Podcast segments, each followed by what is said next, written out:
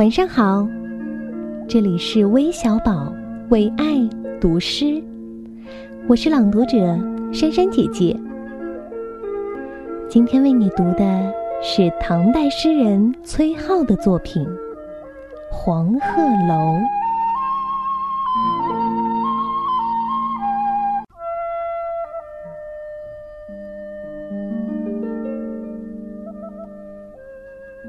西人已乘黄鹤去，此地空余黄鹤楼。黄鹤一去不复返，白云千载空悠悠。晴川历历汉阳树。芳草萋萋鹦鹉洲，日暮乡关何处是？